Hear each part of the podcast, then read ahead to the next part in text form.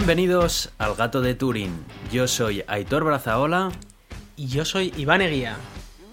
Estás escuchando el episodio 142. Comienza una nueva temporada. Hemos estado todo el verano fuera, pero ya está, hemos vuelto. ¿Qué tal estás, Iván? Bueno, es que comienza una nueva temporada y comienza casi una nueva vida, casi casi, vamos, es que nos ha cambiado mucho, por eso hemos estado tantísimo tiempo sin grabar. Eh, meses y meses y meses.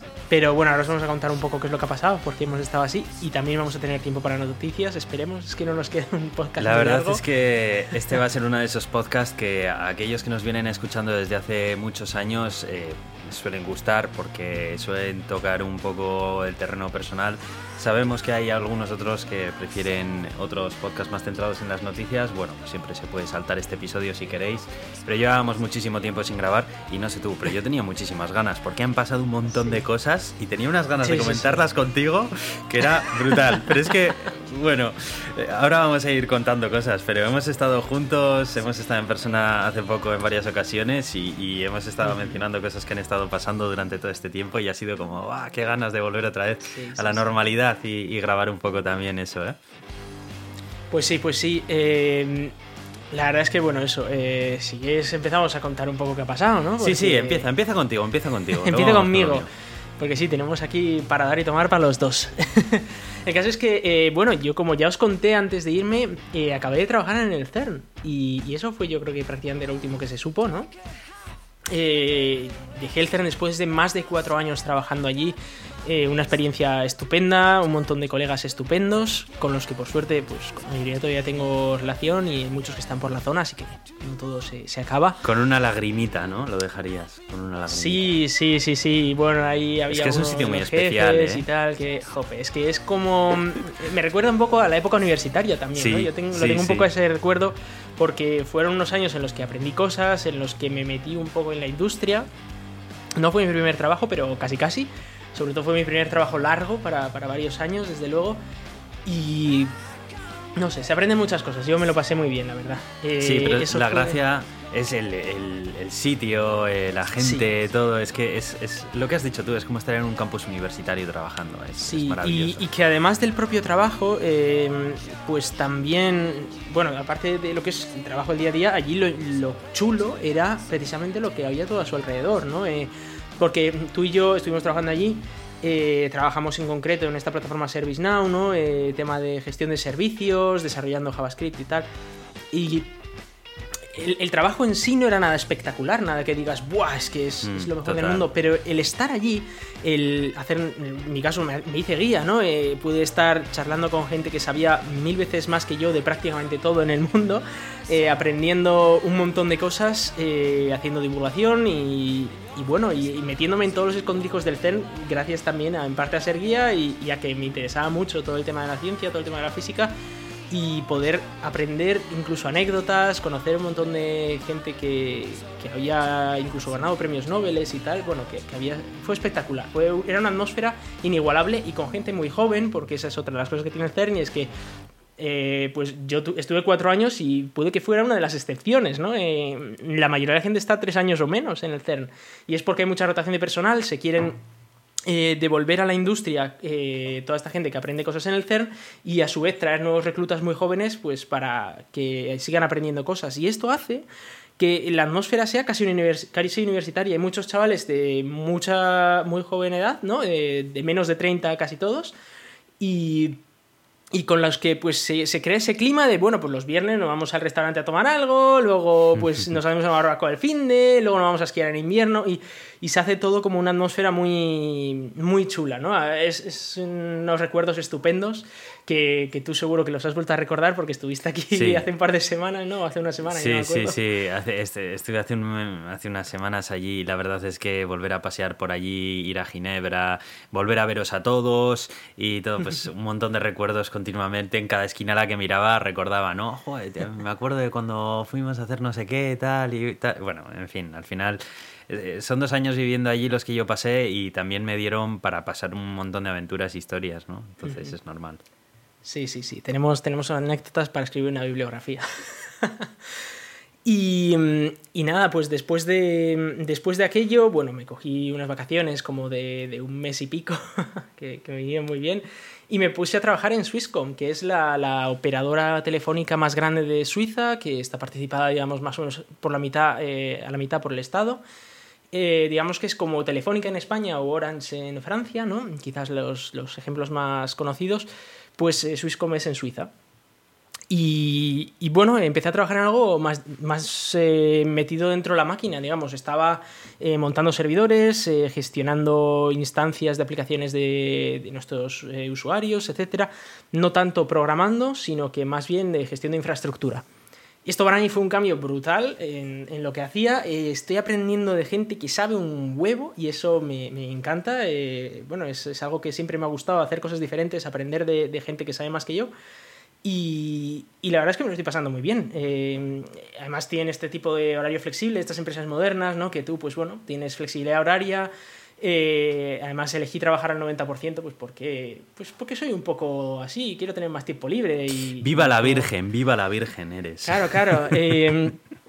Eh, claro, o sea, al final fue, fue una decisión que, que quise tomar porque yo sé que me gusta hacer muchos proyectos personales como este mismo, el del podcast, ¿no? que al final te, te quitan tiempo y, y, no solo eso, bueno, ahora me he puesto a escribir otro libro, pues porque no aprendí con el primero y, y quiero... ¿Puedes dar un adelanto tiempo. de qué es? Sí, eh, va a ser un libro sobre eh, desarrollo full stack o desarrollo de, de, aplicaciones web full stack, tanto servidor como, eh, como cliente en Rust, en el lenguaje de programación Rust, que fíjate que nunca, profesionalmente nunca he trabajado con Rust, pero es probablemente el lenguaje que mejor controlo y en el que más he trabajado, porque yeah. al final en todo mi tiempo libre lo, lo uso y, y, por eso me, me, pidieron escribir este otro libro. Eh, y bueno, me, me, animé, no sé muy bien por qué, pero, pero, es verdad que, que, al final acabas reventado con todas estas cosas, escribiendo ahí libros como un loco. Pero va a estar para verano del año que viene, o sea que imaginaros que esto todavía le queda muchísimo tiempo, todavía vamos por el segundo capítulo. Iván, eso es mentira y lo sabes. o sea, va a ser que, que, va a ser para verano del año que viene, va a ser para más tarde. ¿O acaso te tengo que recordar los plazos flexibles que tuviste para tu anterior libro?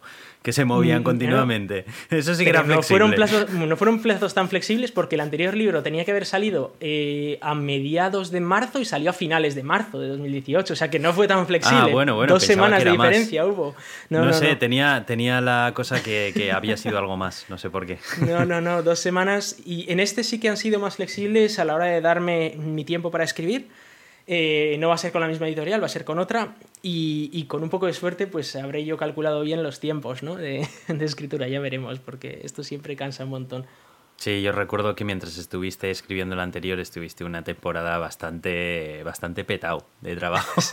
Sí. es decir, ya me acuerdo es ya. Que, es que hay mucho que escribir y, y luego además, eh, claro, lo que tiene, no solo es escribir, es que en este caso eh, no solo va a ser un desarrollo full stack, sino que se va a llevar a cabo a lo largo del libro un proyecto. Un proyecto entero que es, eh, además te, te, va a hacer, te va a suponer gracioso porque va a ser una aplicación de, de servicios. Es decir, va a ser un sistema de tickets. Entonces, claro, como te puedes imaginar, yeah. esto supone también hacer tú mismo el desarrollo de esa aplicación mientras Joder. escribes el libro. Ya no es solo yeah. escribir el libro, sino claro. que tienes que estar desarrollando en paralelo la aplicación para poder meterla en el libro. Y, mm, y, bueno, esto lleva muchísimo trabajo, muchísimo trabajo. Por eso eso de estar trabajando el 90%, pues me viene estupendamente, la verdad. Y, y, además teletrabajando eh, casi casi todo el rato, ¿no? Yo voy a la oficina que está en Zúrich, por cierto, o sea que me pilla muy a tomar por saco, pero voy solo una vez cada dos semanas ahora mismo.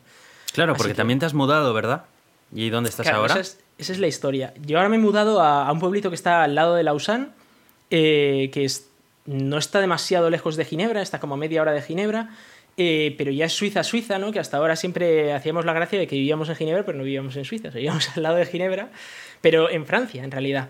Y, y, esta vez no, esta vez ya nos hemos mudado a, a Suiza porque si no, eh, coger el tren iba a ser una locura. Desde ahí, desde el monte que vivía yo antes, ahora ya sí que vivimos eh, en casi casi una ciudad, o, o, bueno, es una ciudad, ¿no? Porque tenemos 16.000 habitantes.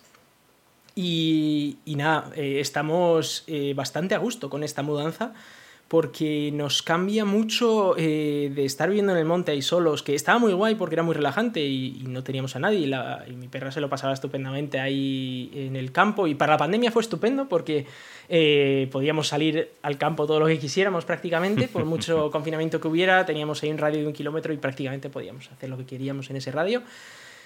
Y, pero claro, luego lo que pasa es que, claro, quieres ir al supermercado, ya tienes que coger coche. Quieres ir a tomar algo en un bar, tienes que coger coche. Quieres quedar con cualquiera, tienes que coger coche. Quieres, yo qué sé, cualquier gestión que quieras hacer, tienes que coger coche, irte a un sitio y luego como en esta zona no es como en España, aquí a las 5 o las 6 está... La mayoría de las cosas cierran entre las 4 y media y las 5 y luego ya para las 6 ya te ha cerrado todo. Entonces, eh, claro, eh, si quieres ir al seguro del coche porque tienes que hacer no sé qué, por ejemplo, eso te cierra a las cuatro y media, pues ya me dirás tú a qué hora sales tú del trabajo para, poder ir allí, ¿no? Si encima tienes que coger el coche y irte a tomar por saco, no sé, es, eh, tenía sus complejidades. Y luego el hecho de que los franceses, pues, a mí no me han tratado siempre lo bien que he querido en cuanto a las gestiones. En cuanto a las gestiones. Es decir, que la gente es muy agradable, pero el hacer gestiones es un dolor de cabeza. Eh, bueno, los dos lo hemos vivido, lo de tener que pagar con cheques. es terrible, es terrible. Yo lo había visto en películas de los años 80, en plan de, ah, sí, aquello que hacían nuestros padres y nuestros abuelos, lo de pagar con cheque. Pues yo he tenido que aprender cómo rellenar un cheque, eh, he tenido que aprender a hacer cosas de estas no sé, eh, a la mínima de, yo qué sé, tenías una humedad en casa y te venía primero el, tío para revisar que tenías un problema, luego tenía el experto de las humedades al de dos semanas, luego te venía el, tipo que iba a arreglar la humedad, luego tenía el tipo que iba a venir a pintar. Bueno, al final esto se llevaba seis meses a veces hasta que conseguías tener algo arreglado y, y bueno, a veces ni lo tenías arreglado después de algunas de las cosas. Yo dejé una humedad que cuando yo llegué al piso estaba ahí Solo consiguieron que no se agrandara más, pero yo cuando me fui después de tres años, ahí seguía la humedad. en sí, sí, es eh, desesperante. Había cosas de estas que, que, son muy, muy desesperantes, ¿no? Em, pero bueno, la mudanza a Suiza tampoco ha sido fácil, ¿eh? Porque, a ver, hemos tenido que venir, eh, primero, lo que es el traer todas las cosas. Eh, nosotros lo quisimos hacer legal, luego vimos que nadie lo hacía legal y quedaba todo un poco igual. Pero nosotros lo quisimos hacer legal y la cosa era que había que hacer la mudanza entera eh, en un día de lunes a viernes y eh, porque claro, había que pasar por una aduana y había que declarar todo. No había que pagar nada, pero había que declararlo. Eh, no había que pagar nada porque todas las cosas que traíamos las teníamos desde hacía tiempo y tal, ¿no? Y eran nuestros artículos personales y tal. Pero sí que había que declararlo. Y claro, los de la aduana te decían, no vengas el fin de porque está cerrado. Y digo, joder, yo, yo si quiero hacer una mudanza, aprovecho sábado y domingo, que es cuando tengo libre. No, pues tuvimos que hacerlo un viernes y tuvimos que hacerlo todo de una porque no había tiempo a cargar y descargar el camión varias veces en el mismo día.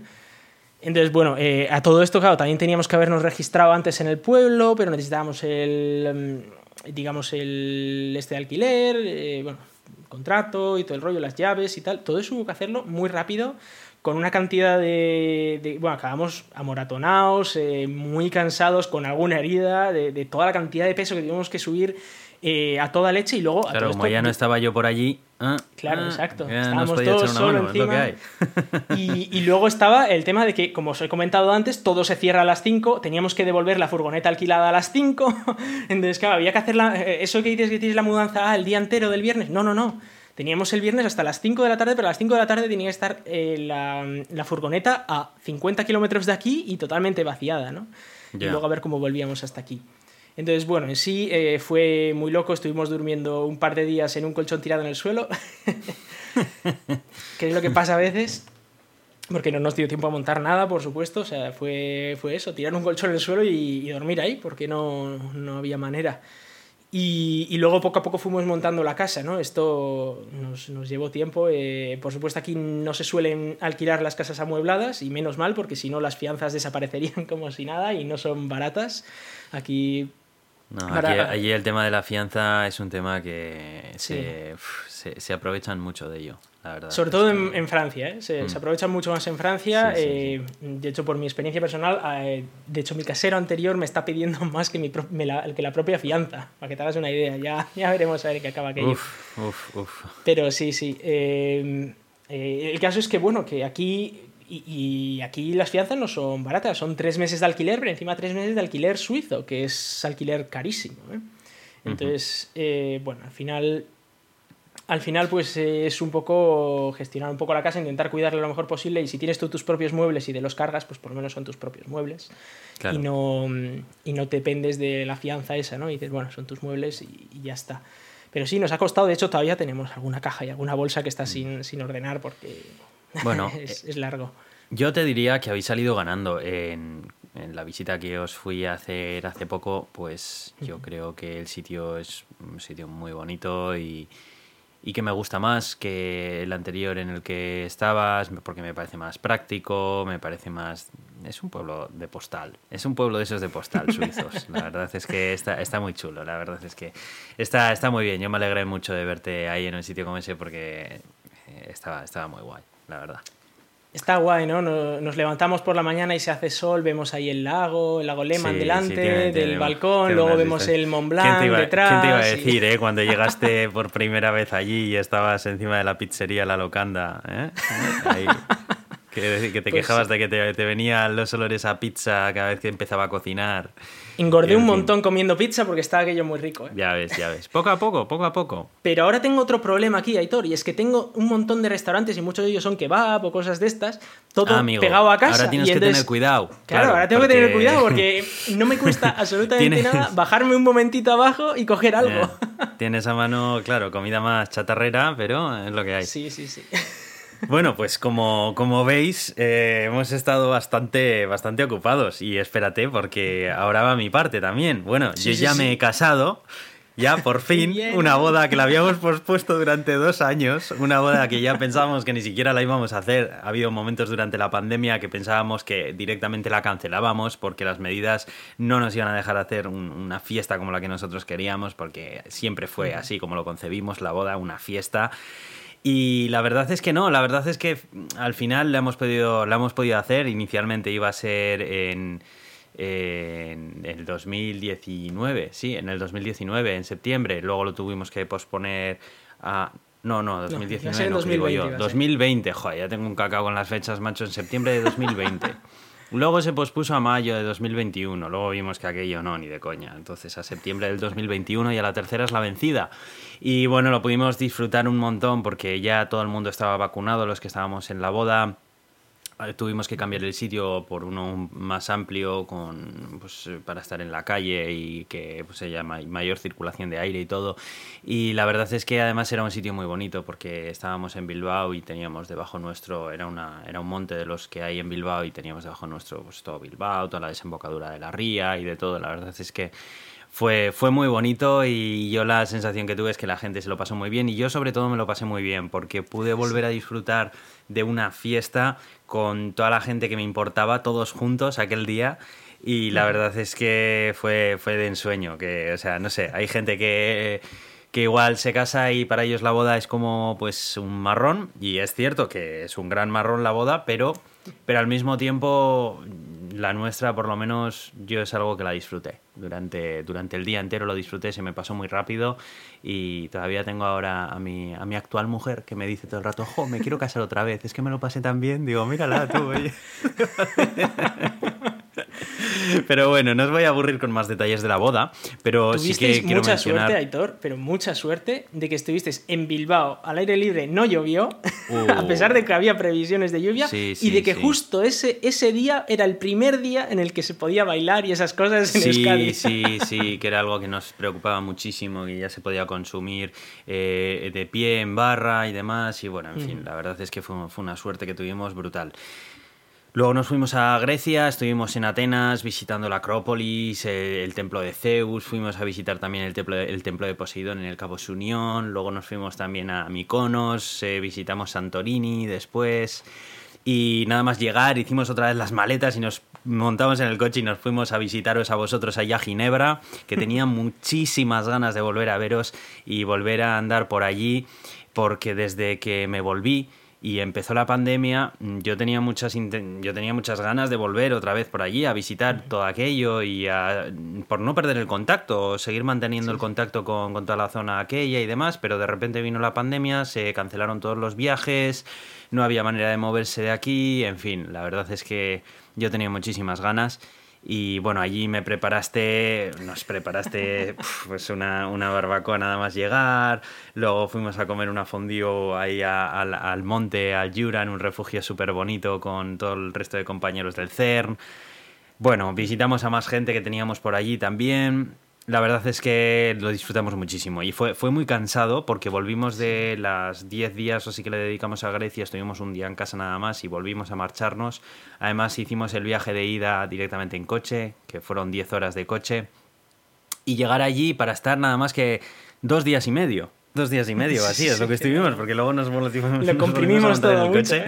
Eso es, y nos volvimos. Pero la verdad es que los aprovechamos muchísimo. Pudimos estar con todos los que queríamos estar allí.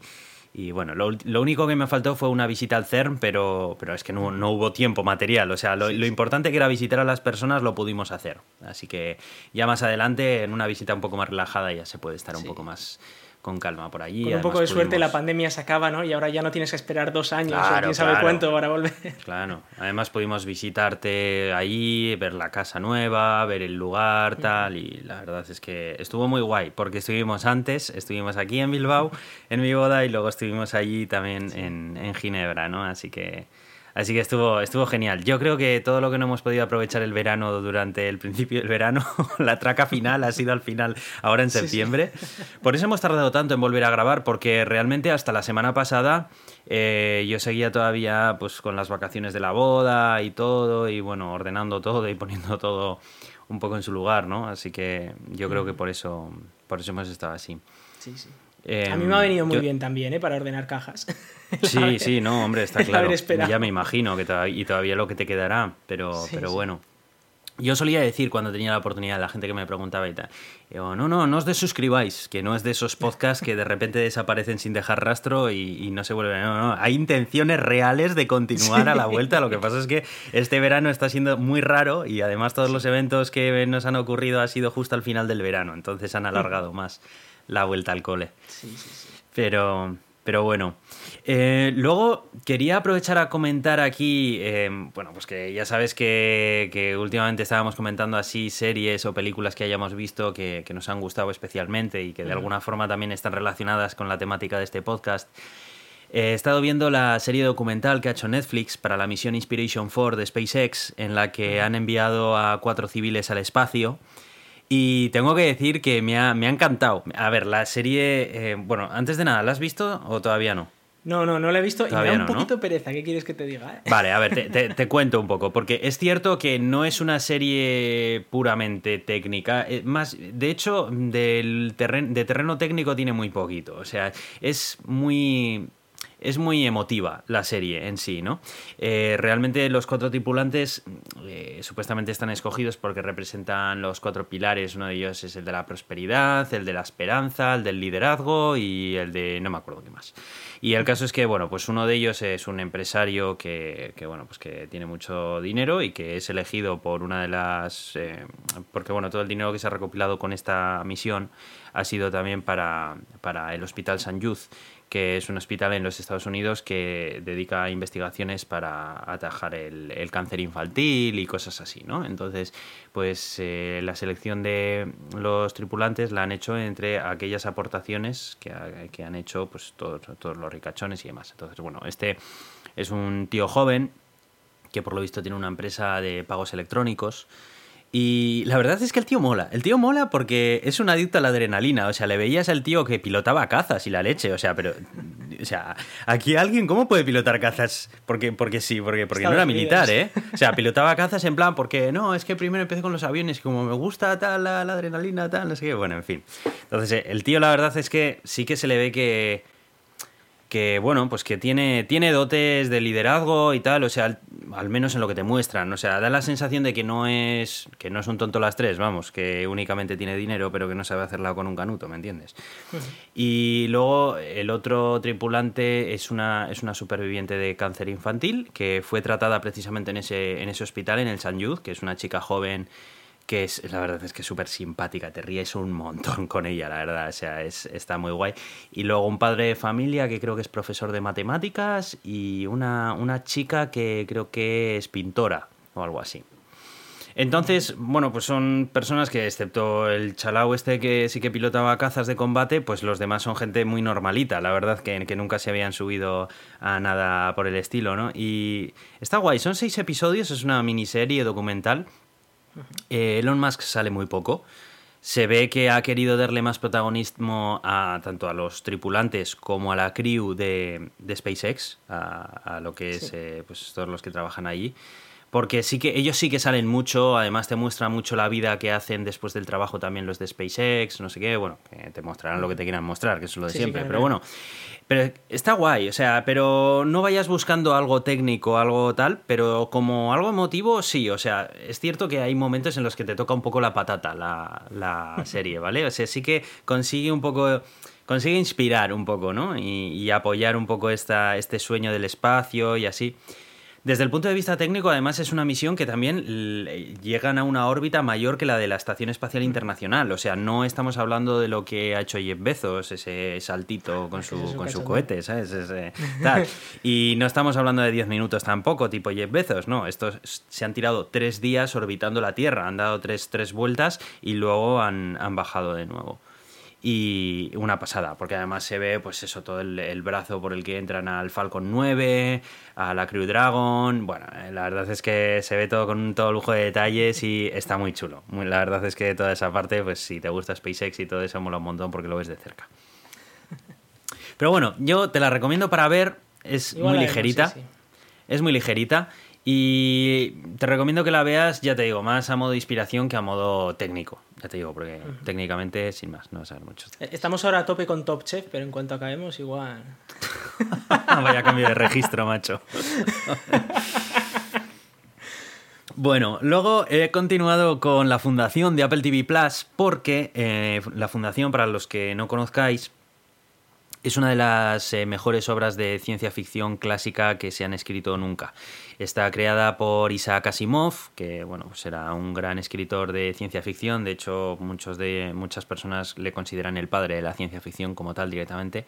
Y bueno, pues es una saga de novelas que principalmente se basan en que un matemático descubre que pues, mediante matemáticas se puede predecir el curso de la civilización y cuando las civilizaciones se van a derrumbar, van a nacer otras, etcétera, ¿no? Y viven en, digamos, en un imperio galáctico muy, muy grande y demás.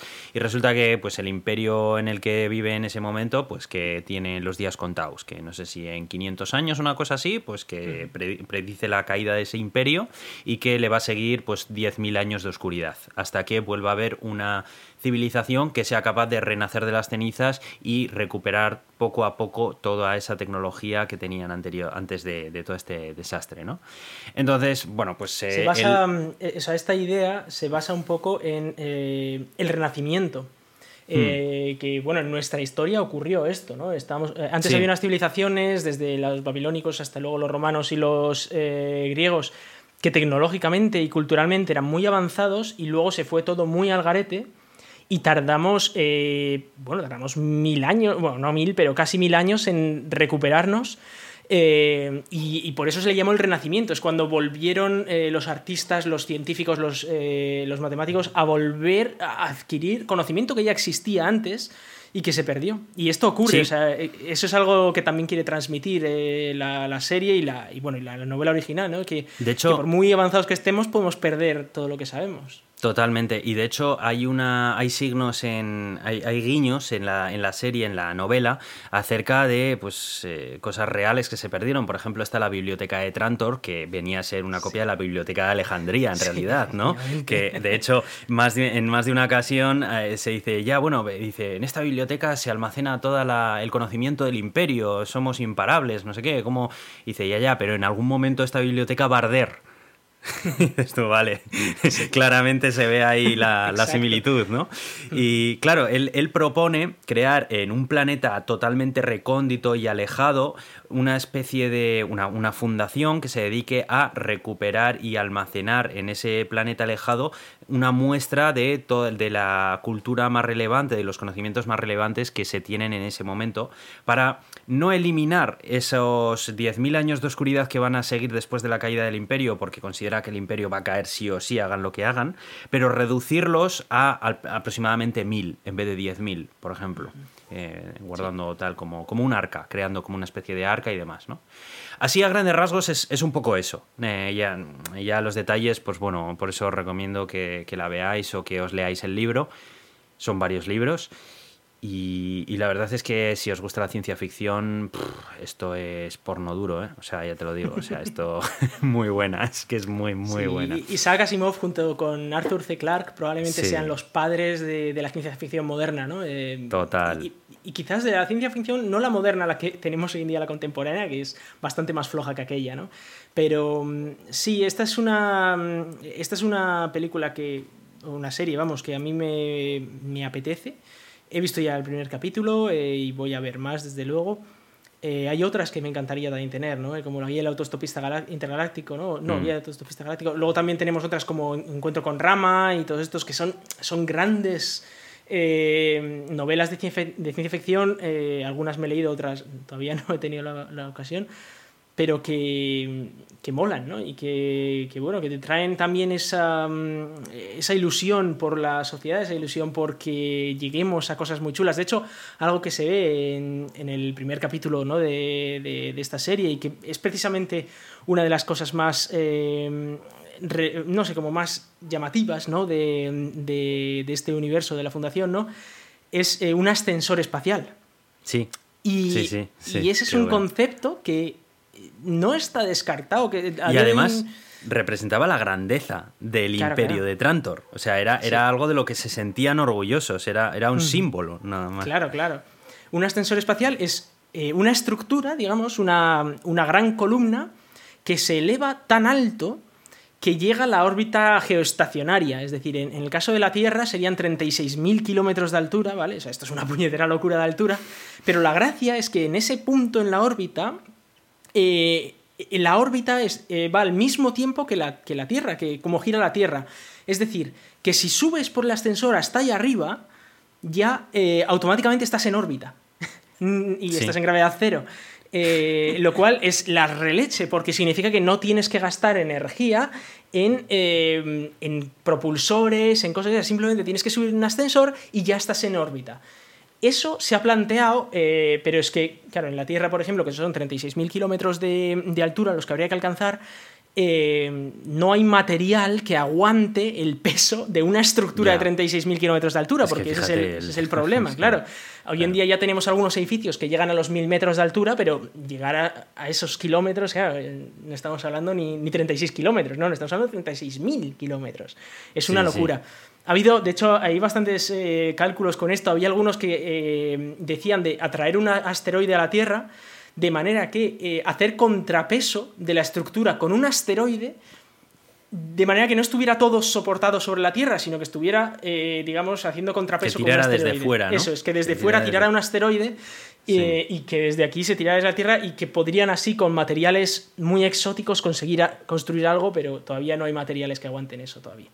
Pero oye, es, un tema muy chulo y, yo creo que ha sido la primera vez eh, en, unas, en la tele en la que se ve una ascensora espacial de, este calibre, ¿no? Eh, como parte de la propia trama, porque es parte de la, de la propia trama y es algo importante dentro mm. de, la Luego es que encima se ve que se ha puesto dinero encima de la mesa, se, se veía que iba a ser una, una serie que, que, era una obra que se merecía el presupuesto que se le ponía. si no se lo habrían comido Apple, ¿eh? Sí, o sea, sabían que era algo con lo que no podían jugar. O sea, sabían que lo que significaba la fundación y sabían pues lo que tenían entre las manos, que no era algo que lo pudieran hacer ahí con cuatro cosas porque eh, es, una joya la fundación. Entonces, como, como tal, se merece un presupuesto de su altura. Y, la verdad es que se lo han sabido dar y, los efectos especiales y todo son, son una pasada. Y el casting y todo, la verdad es que está muy bien elegido. Me ha encantado. Sí, sí. Luego, siguiendo esta misma estela también de ciencia ficción clásica, yo no sé qué está pasando últimamente, pero yo estoy encantado porque soy un amante del género. Se ha estrenado poco va a volver Regreso al futuro, ya verás. a ver. Se ha estrenado en el cine el remake de Dune. Dune es una obra de Frank Herbert, que también es de, pues de, la, de la época del, del sesenta y tantos, o así, creo que es del sesenta y tantos. Es una novela también en la que el planeta Arrakis, que es un planeta en el que se genera una especie que es eh, muy codiciada por el resto del imperio también, pues se mueven allí a una de las grandes familias feudales. Esto, esto se inspira mucho también, Juego de Tronos se ha inspirado mucho en el conflicto político que hay en Dune y mueven allí desplazando a la casa que en ese momento tenía la potestad sobre este planeta Arrakis tan codiciado por la especia a la, casa de los Atreides, que, bueno, pues que son una familia un poco más benévola con la fauna local del planeta y demás. Y bueno, pues eh, ahí hay una un complot entre el, el imperio y demás. Bueno, no quiero destripar mucho pero la verdad es que también es otra obra de arte. Además trabaja, eh, trabaja Zendaya, Jason Momoa, bueno, un montón de otros actores que son de primer nivel.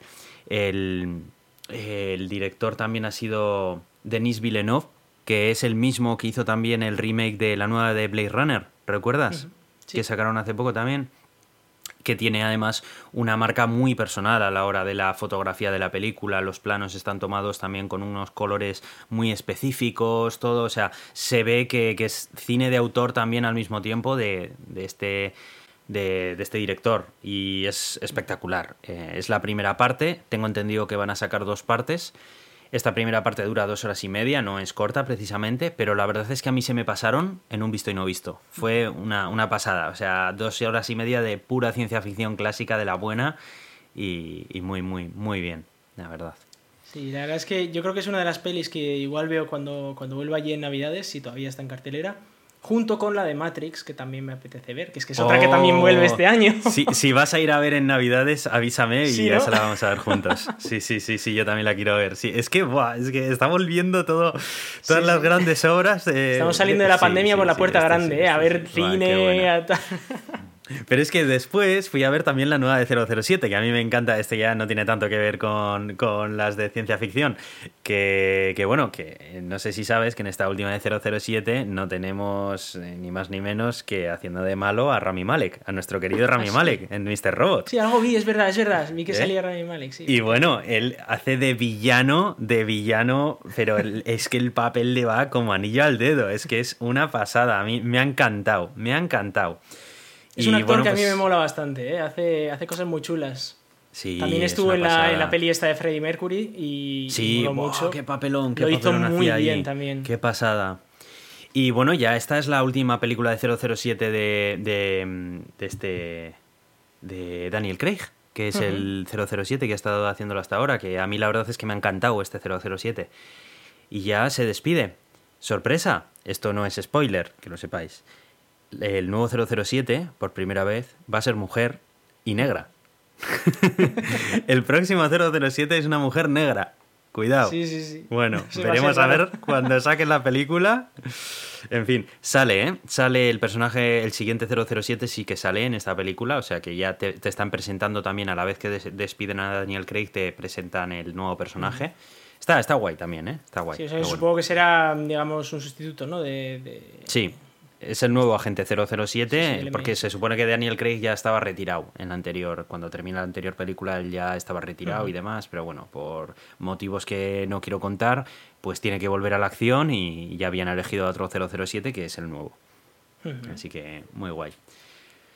Bueno, y, estas han sido todas las cosas que, he visto también durante todo este tiempo después de la boda y demás. Eh, me encanta el cine, entonces muchas veces eh, vengo y cuento películas y así que he visto, porque yo creo que también, bueno, pues como muchas de ellas son súper frikis, yo sé que a muchos de vosotros os, os interesa también y os puede gustar, no sé.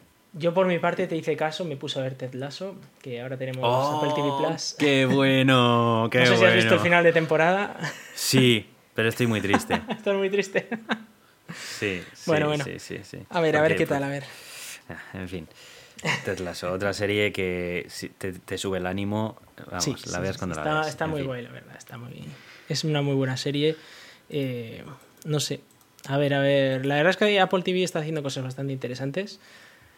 A ver si sigue, sigue así. Tienes que Además, ver para ahora toda la que, sube el precio Netflix, ¿no? Bueno, al menos en España. Nosotros llevamos pagando esos precios hace ya año y pico, ¿eh? No sé si sabéis. Sí, sí, sí, ya, ya sabía, ya, bueno. que creo que lo comenté en el podcast, que ya subieron aquí hace un montón. Pero bueno. Ahora, ahora lo, lo comentamos, sí, porque bueno, tenemos algunas noticias también, pero bueno, antes de entrar en el bloque de noticias, me gustaría mencionar el tuit de Javi Tannhauser que nos dedicó el otro día, que me hizo muchísima gracia, que hizo un meme con una, con una pancarta en la que, en la que, bueno, que la gente ya estaba pidiendo el gato de Turing, que a ver qué pasa. La verdad es que nos hizo mucha ilusión y, y, vamos, no dudes que teníamos muchísimas ganas de volver a grabar otra vez y de volver a compartir pues todos estos momentos tan buenos que pasamos mientras estamos hablando. Sí, sí, sí. Así que bueno, ya estamos aquí, ya volvemos otra vez, otra temporada, cada dos semanas volveremos a grabar. Y nada más, eh, ve mencionando los métodos de contacto si quieres, Iván, y podemos seguir empezando con las noticias que tenemos.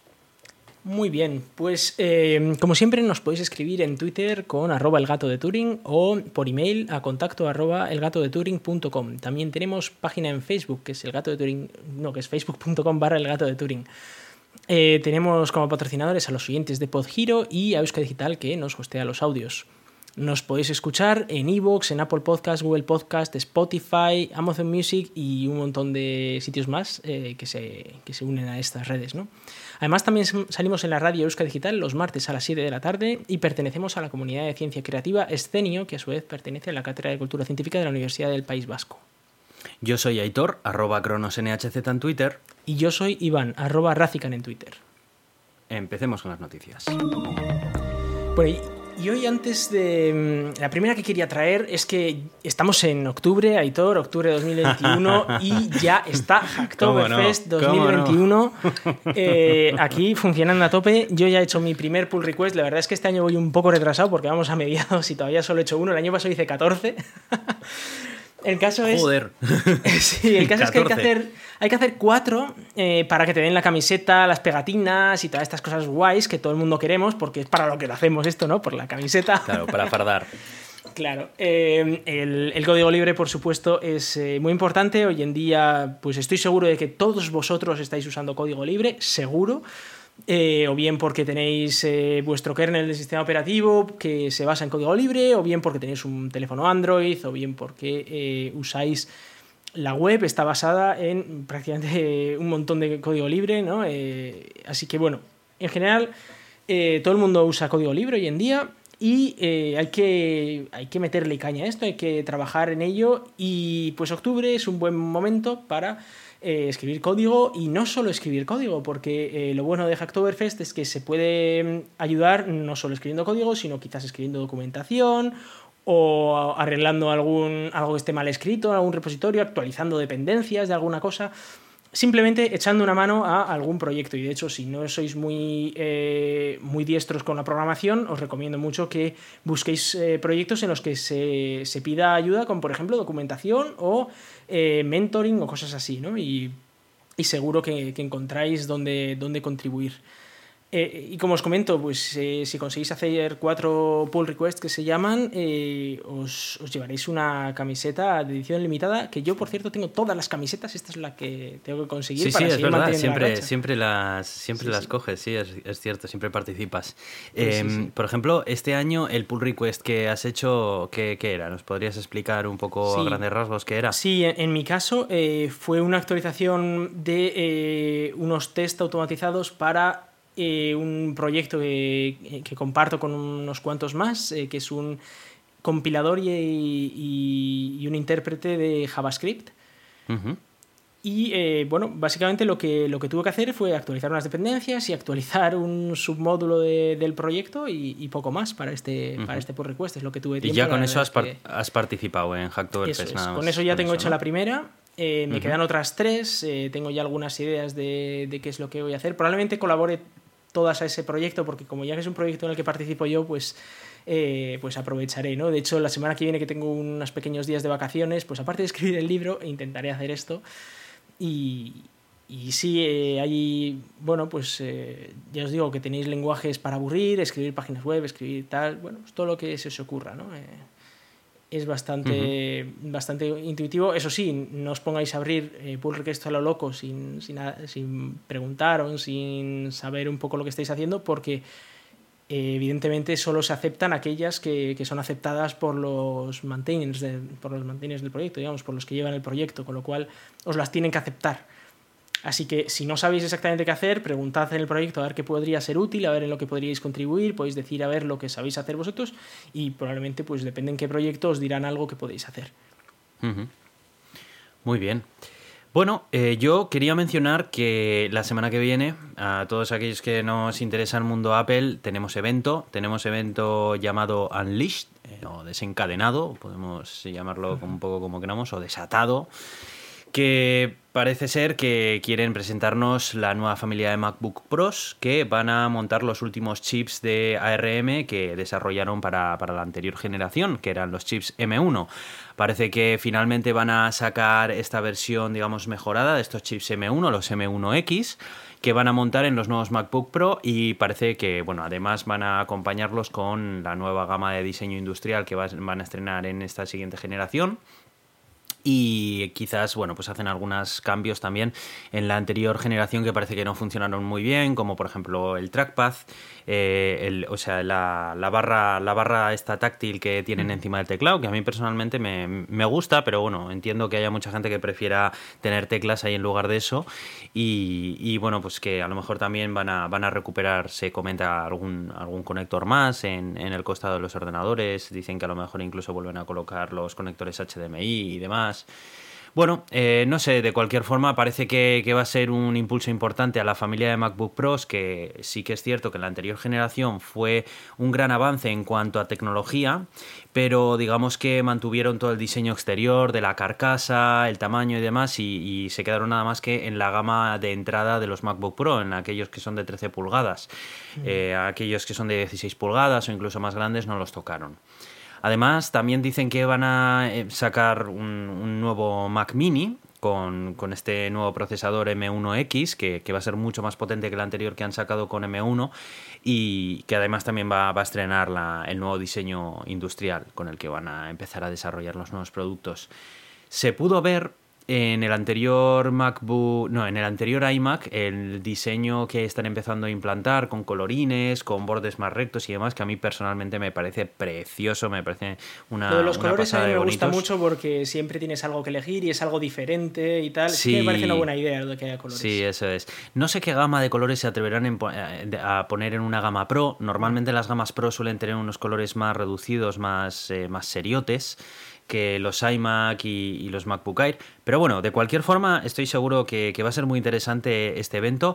Y sobre todo porque em, estamos viendo algo nuevo en cuanto a chips. Y eso es algo que hacía tiempo que, no estábamos. Que, no teníamos la oportunidad de ver. Yo recuerdo que cuando pasabas de un Pentium 3 a un Pentium 4, o los AMDs, que si el Athlon, que si el Sempron, no sé qué, había unas diferencias brutales. Y es que em, era súper interesante leer las, los detalles técnicos de unos, de otros, porque eran saltos muy grandes de tecnología. A día de hoy yo percibía que ya se había estancado más el desarrollo de chips porque ya se estaba llegando a unos límites de la propia todo en el caso de Intel, ¿eh? Es verdad que AMD en los últimos años sí que había pegado un salto importante. Sí, pero, pero, AMD al final también lo que estaba haciendo era pues, repartir las memorias caché de, de, manera diferente o compartirlas con las familias de chips de forma diferente y demás. Hacía unas arquitecturas distintas, originales, pero al final era jugar un poco otra vez con las mismas piezas de Lego, puestas de maneras diferentes. Y finalmente estamos viendo que ya los chips ARM están saltando de la gama de dispositivos móviles, tabletas y demás, donde estábamos acostumbrados a verlos, y están llegando a los ordenadores de escritorio, que, y tienen mucho que decir. Y es un salto muy grande porque los sistemas operativos se tienen que reescribir para poder ajustarse a, los nuevos sets de, instrucciones que, que, traen estos procesadores y todo. Y todavía está muy por descubrir qué es lo que son capaces de hacer las siguientes iteraciones de estos, de estos chips nuevos. Entonces, no sé, yo estoy, estoy muy, muy contento. No, no tengo intención de, renovar eh, eh, ordenador. Eh, todavía tengo el, el, anterior, estoy muy contento con él. Pero estoy muy interesado en ver cómo avanza, cómo avanza esta tecnología. Porque, porque creo que, que ahora mismo está joven esta tecnología y es cuando pueden salir avances interesantes.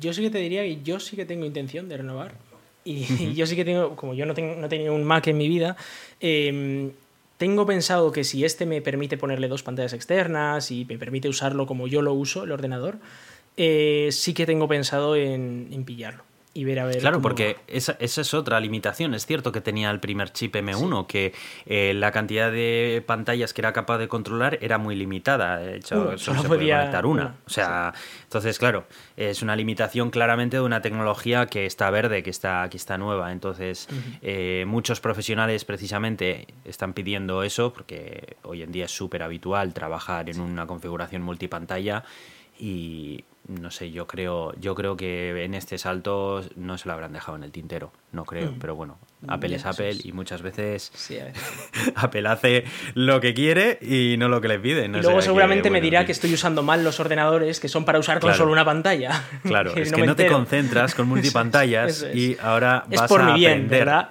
trabajar. exacto, exacto. tienen que enseñar a usar un ordenador los de Apple.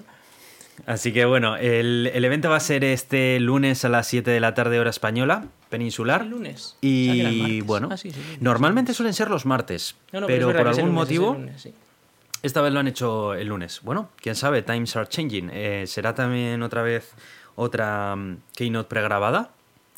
Yo echo, porque yo echo de menos las keynote que salía aquí nuestro querido Craig Federighi con la mano temblorosa a hacernos una demostración de cómo tal. Claro, ahora les queda súper cool, ¿no? Dándose un paseo ahí por el nuevo campus que tienen, grabándose tomas con el dron, no sé qué. Claro, como ahora lo pregraba por el COVID, bueno, en fin. pues sí, em, ya te contaré, si al final lo acabo pillando, pues lo comentaré aquí lo, y comentaré a ver qué tal va, si es que ¿Mm? al final lo tenemos por aquí, ¿no? Ser algo curioso. Si pillas, también te digo que si vas a pillar ese juguete cuando salga, ándate rápido para cuando salgan las reservas, porque ya sabes cómo funciona esto. Y además. tampoco tengo una prisa de la, leche por pillarlo. no, pero. El mes siguiente o algo, pues no pasa nada. No sé si será para el mes siguiente o. Bueno, no sé. Ya, no sé. con, eh, con, la escasez de chips lo hemos estado comentando antes of the record. Que... Eh, es verdad que mm, está siendo muy complicado. Nosotros ahora estamos pensando en cambiarnos ¿no? a, Apple a pesar de todos estos problemas que ha habido con la privacidad, eh, que la verdad es que me tienen a mí muy preocupado. Eh, extraordinariamente preocupado. De hecho, yo había decidido cambiarme a Apple y estoy a punto de no hacerlo por, por esto, por, por esta movida. al final dije, bueno, bueno, lo que hay. Eh, además, aquí dentro de Suiza y en Europa estamos un poco. Pero es un procesado local, eso, ¿eh? Eso no sale del dispositivo. No me pongas a hablar del tema porque. Eh, bueno, porque ya hablaremos de este tema. ya, hablaremos de este tema, pero, pero yo he estado leyendo a nivel técnico y no me parece. O sea, a nivel creo que técnico, se ha hecho demasiada sangre para lo A nivel técnico está bien. Eh, si confías en Apple y tal, a nivel técnico está bien. Ahora, es terrible para la privacidad. O sea, eso es un precedente terrible para la privacidad y para todo. Es, terrible. Sí, a ver, es cierto porque es una técnica que se puede utilizar para otras cosas, pero, pero bueno, a nivel técnico eh, me parece la implementación más, más razonable dentro de, lo que te digo, o sea, yo me voy a comprar la Biblia esta de Apple y tal, y la, voy a leer y me voy a meter en la religión, pero, pero a ver, que, eh, que dejando, o sea, si, si, dejamos de creer en nuestro eh, Dios Tim Cook, eh, podría, o sea, si, si, en algún momento existe ese concepto de que quizás no es un Dios todopoderoso y que siempre está por nosotros, ojo porque podría ser algo muy peligroso. Sí, en, eso estoy de acuerdo. En eso estoy que mucho cuidado. Pero bueno, sí, eh, a pesar de eso, pues he decidido que va a seguir adelante con el cambio, al menos como prueba. Luego siempre se puede volver uno atrás y vender los dispositivos y cambiarse de claro, si a Linux. No te convence o no tal, pues oye, siempre se puede vender y volver a donde estabas. Exacto. por probar tampoco pasa nada. Bueno, em, lo hemos mencionado antes un poquito por encima. Y bueno, pues ya quería ampliar un poco esta información. Estoy probablemente probablemente ya lo sabréis aquellos que sois usuarios de Netflix. Han anunciado, además es que perros, ¿sabes que anunciaron la subida de precios de, sus suscripciones el día de puente en España, ¿no? Cuando toda, toda, España estaba de vacaciones, estaban todos que habían ido a pasar por ahí el puente y lo que sea pues anuncia Netflix por lo bajini que suben los precios de todas sus suscripciones, ¿no? Bueno, para que os hagáis una idea, eh, el único que se queda, el único tier de Netflix que se queda igual es el básico, que sigue valiendo 8 euros. Pero el estándar ya sube un euro más, que pasa de ser 12 euros a ser 13 euros, y el premium sube de 16 euros a 18 euros.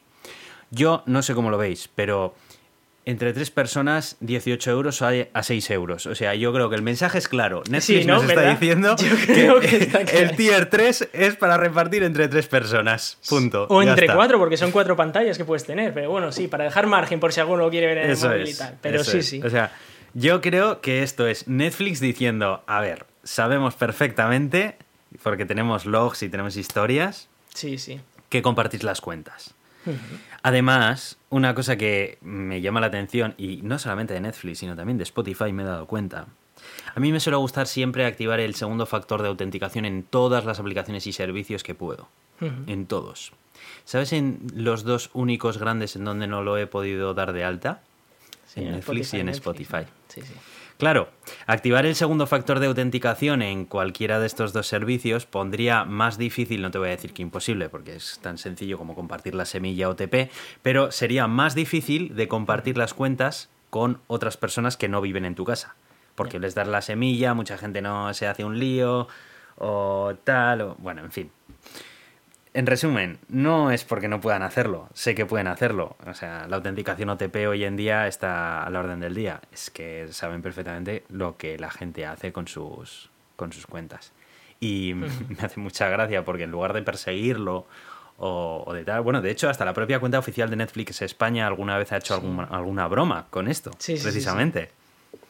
o sea que yo creo que claramente están diciendo, sí, compartís la cuenta, no os preocupéis, no, no vamos a intentar a jugar al, gato y el ratón, intentar limitaros por IPs, por tal, por... No, no, no, no, vamos a subir el precio y a correr, pues ya está. Así vosotros seguís compartiendo la cuenta, pero nosotros ganamos lo que tendríamos que ganar. Yo creo que esto es un movimiento así. No sé pues qué puede ser, sí. Eh, bueno, para que sepáis por dónde van los tiros, nosotros aquí ya pagamos 20 pavos, ¿vale? O sea que bueno, que, sepáis que, para dónde va la cosa. Pero es que empezó. ¿Tú sigues teniendo la cuenta en Francia? No, eh, me la he cambiado a Suiza, porque ahora? me sale. De hecho, o sea, yo pago ahora 20 francos, que son como unos 18 euros, porque lo he hecho a través de Swisscom y me sale un poco más baratito, pero me ahorro dos pavos al mes, pero... Sí, sí, bueno, que es... Pero, pero bueno, sí, pero antes tenía en Francia y me lo quité precisamente por eso, pues porque, bueno, primero porque el pagarlo aquí me sirve tenerlo en la moneda oficial del país, que al final como cobras en una moneda, pues mejor tener tus gastos en esa moneda para evitar el peligro ¿no? de, cambio de moneda, pero... Pero es eso, que los precios están un poco por las nubes. Yo cuando me dijeron que aquí valía 22 francos eh, al mes, dije, ¿qué, ¿qué dices, tío? Pero si esto valía 12 euros hace hace cuatro años, hace tres años, ¿no? No sé, tío, este, estos de Netflix, joder. Va a haber que empezar a compartir, pero ya por obligación. O sea, de, empezar a encontrar gente por la calle, oye, ¿tú quieres compartir Netflix? Sí, bueno, eh, hay ya mm, eh, grupos de Telegram y páginas web en las que directamente compras las, eh, cuentas de familias de, Netflix y demás. O sea, no, ya no te hace falta ni conocer a alguien para hacerlo. O sea, es bastante habitual. Pero bueno, parece ser que lo saben y lo quieren atajar de esta forma. En fin. Bueno, antes hemos mencionado un poco por encima Blue Origin, ¿no? Que, ya está haciendo saltitos espaciales, como me gusta llamarlo a mí, con, su, con su querido Jeff Bezos, que además quedó bastante eclipsado, ¿no? Que poco después lanzaron la misión de Inspiration 4 y ya se quedó como en agua de borrajas, ¿no? Eh, lo que, que logró Jeff Bezos. Es que, a ver, o sea, Jeff Bezos él dice que sale al espacio, pero bueno, sí, a ver, sí, que es verdad que, supera la línea de Karman de 100 kilómetros y tal, pero a ver, que un bilbaíno tirando piedras para arriba llega también por ahí, ¿eh? O sea que, a ver, es que... a mí me parece una risa lo de Jeff Bezos, tío. ¿Qué quieres que te diga? A mí lo de Jeff Bezos, lo de Blue Origin, me parece acaparar titulares a lo bobo, o sea... Es, como ir en avión, pero un poco más arriba, tío. O sea, a ver, me, parece bien que acapares titulares como, por ejemplo, hace Elon Musk, pero cuando realmente tienes cosas que molan, o sea... Sí, sí. Elon Musk es lo que quieras, y más de una vez lo hemos hablado aquí, ¿sabes? Eh, de todo menos una bonita persona, estoy seguro. Pero es cierto que este tío ha hecho cosas que hasta ahora directamente eran imposibles. y, vale que luego el tío acapara titulares, tal, no sé qué, no sé cuál, pero joder, es que mira lo que ha hecho. A ver, eh, lo de Jeff Bezos, pues, pues, bueno, a mí la verdad es que no me impresionó ¿Sabes, ¿sabes lo que me, ¿Sabes a lo que me recuerda esto? Jeff Bezos me parece esa persona eh, que, se saca los títulos por tener el titulito en el currículum, ¿sabes? En plan de, he llegado al espacio, ¡pum! check Isla de... Check, hecho. Es- ¿Dónde se considera la frontera internacional del espacio? 100 kilómetros. He hecho 102 kilómetros de altura. Ah, va- vale, sí, entonces has llegado al espacio. Oye, que tengo esta certificación en no sé dónde, que me la saqué hace tres años y porque fui un mes a un curso, ¿eh? Y entonces tengo la certificación y dices, ya, pero tú sabes de lo que estás hablando. No, no, bueno, a ver, sí, la certificación la tengo, ¿sabes? En plan, aquí en el papel pone que lo he conseguido, ¿no? Pues ya está. Y, luego te digo, pones a la hora de la verdad y dices, ya, pero ¿y qué has estado? No, cinco minutitos de los cuales 30 segundos estaba en el espacio, el resto del tiempo estaba llegando allí y volviendo. Y dices, a ver, eh, ya, bueno, pues sí, bien, te, te haces el check de que has llegado al espacio, pero... Pero ir al espacio es estar como los de Inspiration 4, tres días en el espacio orbitando Claro. la Tierra. Eso es estar en el espacio para mí. Lo otro es como, Sí, vale, sí, sí, tío, has conseguido un avión que en este caso no es un Eh, avión, ¿no? Porque es una cápsula. o sea, que se echa un pedo muy que- grande y entonces sube bastante arriba. Pero a ver. Ah, Sí, sí, porque a los de Inspiration 4, o sea, eh, creo que se les estropeó también el váter. No sé si sabes. Sí, O sí, sea, sí, tuvieron Que se te estropee el váter en órbita es ir al espacio, ¿vale? Eso es ir al espacio. y ahora, ahora ponte tú a tratar con un váter en medio del espacio con dos días que te faltan para volver a la Tierra y no sé qué. El- a los estos Eso es que no es. tienen váter. Eh, eh, Es que esto no necesitan váter porque están 10 minutos volando, tío. No necesitan váter. es que, en fin, na- nada, nada, nada que ver. Bueno, en fin, ¿por qué venía yo a hablar de, de Blue Origin? Porque, como hemos mencionado antes, el primer vuelo tripulado que hicieron eh, Blue Origin con su cohete New Shepard fue en el que Jeff Bezos con su hermano subió ahí y tal, y luego bajó otra vez. Bueno, pues parece ser que no ha querido quedarse con. No, no ha querido quedarse con eso para que después los de Inspiration 4 le superen, sino que ha buscado a alguien muy mediático, como es William Shatner, el, el que hizo de Capitán Kirk en la serie de Star Trek para montarle ahí y además con la particularidad de que es un señor que tiene ya cua- 90 años. Sí, sí. Entonces, eh, de esta forma han conseguido el récord de ser la persona con mayor edad eh, que ha viajado al espacio. Es verdad que este viaje al espacio es igual de triste que el que hizo Jeff Bezos. O sea, Sí, no, sí. no os emocionéis, ¿vale? O sea, estamos hablando de un vuelo de 11 minutos en el que, bueno, pues supera la línea de Karman y ya está. Y Sí, pero es que y- además lo ha hecho. Y la se misma semana y todo, la- alucina. Me, me hace gracia, perdona, ¿eh? Pero es que sí. me hace gracia porque cuando se baja este, este hombre, eh, William Shatner, ¿no? De, la nave, dice: Es increíble, todo el mundo tiene que ver esto porque eh, todo pasa a ser pequeño cuando piensas en la grandeza del universo. Y dices, tío, pero no te ha dado ni de saber que dónde estabas. O sea, ¿qué me estás contando? A ver. El hombre tiene 90 años, hay que también tener un poco de paciencia con él, ¿no? O sea, en fin. Pero bueno, en fin, que es que me hace gracia porque lo quieren vender como que ha sido ahí, wow, no sé qué. Es cierto que, joder, una persona de 90 años, subirla hasta allí, pues tiene su mérito, pero a nivel aeroespacial, pues no me Pero es que parece fíjate- tampoco aquí, no sé. que ni siquiera ha sido el primer actor en el espacio, porque justo una semana antes, es que han elegido la, la semana esta, pero es que la semana antes lanzó Rusia una, una actriz, en este caso, y un eh, director de cine para grabar una película en la Estación Espacial Internacional. Y están a día de hoy grabando una película en la Estación Espacial Internacional mientras estos están tirando pedidos de 100 kilómetros a ver si llegan al 100 o al 102, ¿sabes? y los otros están grabándose una peli en el espacio, los rusos. tío, es que... Es que es. Me da penilla por, por esto, pero bueno, Bezos no me da ninguna Joder. pena, entonces, bueno, pues oye, es lo que hay. Pero hombre, es verdad que William Shatner sí que parece un tío, un tío majo y tal, y bueno, oye, pues yo qué sé. Sí, hombre, le a conozco, ver, a ¿eh? a ver, ver si estoy diciendo alguna barbaridad y luego el tío es un Pues violador. no lo sé, yo bueno, a tampoco lo conozco, pero bueno, yo me imagino que, a ver, a mí me vienen y me dicen para montarme en un cohete de esos que me tal, pues, pues yo me apunto. Sí, sí, es está. gratis- Yo soy un pringao y solamente subiría haciendo todo, ¿sabes? Hombre, Pero, sí, sí, sí. pero coño. Eh, pero menos es nada, ¿sabes? Claro, o sea, claro. eh, en ese sentido él, bueno, pues no tengo nada que objetar. Eh, Pero, pero ese es el tema, que a mí si me lo dan, yo lo hago, pero yo no pagaría 100.000 pavos por eso. Es que vale 100.000 pavos el, el billete. Estamos locos, ¿cómo vas a pagar Bueno, 100.000 a ver, pavos para ir allí a hacer así este señor y bajar? No, Le hombre. sobrará el dinero y tiene 90 años, tío, dicen. Sí, sí, o sí. sea, bah, en Igual estarán invitados por ser William Shatner. A mí lo que menos me tal es pues este este paripé que monta, porque es que no es ningún logro. No. Más No, allá no, de que el hombre no es tiene ningún 90 logro años, tecnológico, ni científico, ni nada. No es ningún logro de nada. No es nada. No, entonces Es un tema de sé, turismo espacial, ganar más dinero y demás. Considero que antes de hacer este tipo de cosas que están bien para llamar la atención y de, para atraer interés, Hmm. que primero tienen que trabajarse un poco más la tecnología. Yo me supongo que es una manera quizás de traer inversión para el cohete New Glenn que está construyendo Seguro, ahora seguro. mm, eh, Jeff Bezos con el que sí que quieren ya conseguir órbita, que, ese cohete sí, sí que les permitiría conseguir la órbita. Y también después de todos los varapalos que han tenido, porque bueno, la propia NASA dijo que no iban a construir ellos mm, el módulo lunar ¿no? de la misión Artemisa y que se le iba a llevar eh, SpaceX con la Starship, pues hombre, ha habido ahí, ellos los denunciaron, tuvieron que parar la, el desarrollo de la Starship porque Jeff Bezos había denunciado a la NASA, eh, luego el juez dijo, pero ¿qué estás hablando, tío? Y, entonces les han dejado desarrollar este, en fin, que se están portando mal, o sea, eh, fíjate que Jeff Bezos va aquí en plan de, ah, sí, venga, el, progreso y no sé qué, y luego está luchando en contra del progreso. Han encontrado una manera buena, barata de llegar a la luna y va Jeff Bezos por detrás tocando los cojones porque quiere llevarse el dinero de todos los estadounidenses porque son dinero de impuestos. Eh, bueno, que ya se está llevando un montón de dinero de todos los estadounidenses porque el hombre pues es eh, la persona más rica, bueno, no sé si sigue siéndolo, ahí ahí andan, ¿no? Eh, uno y el otro, pero vamos, que, es, es, de cachondeo. Jeff Bezos es, en fin, el nuevo Steve Ballmer, no sé. Además pues tiene la misma calvorota, ¿eh? Ya, ya.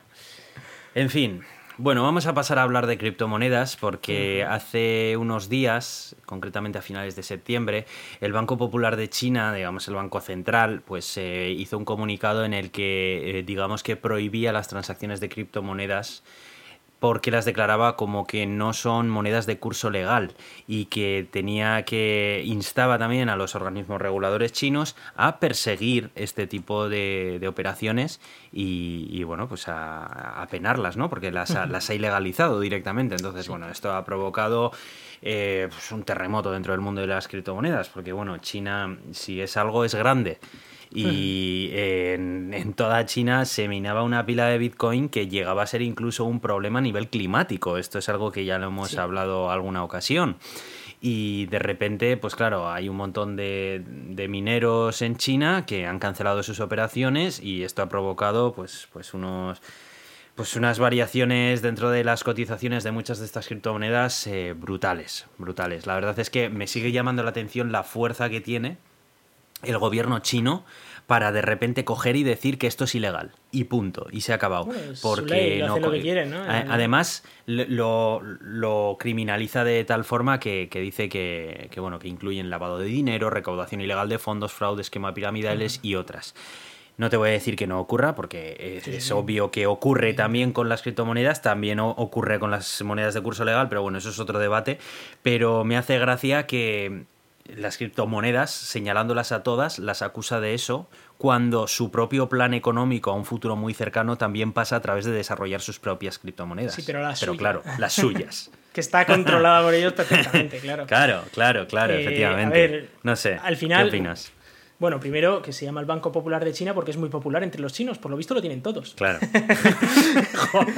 Bueno, más allá de eso. Más allá de eso, eh, mira, justo ahora estaba mirando Bitcoin, está ya a 57 mil dólares, con lo cual, eh, bueno, se ha recuperado sin ningún problema del bache, porque sí que es verdad que se pegó un buen leñazo cuando salió la noticia, pero ahora ha subido incluso, está casi casi en máximos históricos otra vez, o sea que bueno, está sin ningún tipo de problema Bitcoin. Eh, no sé si esto va a seguir así, es verdad que se está invirtiendo dinero por aquí y por allá.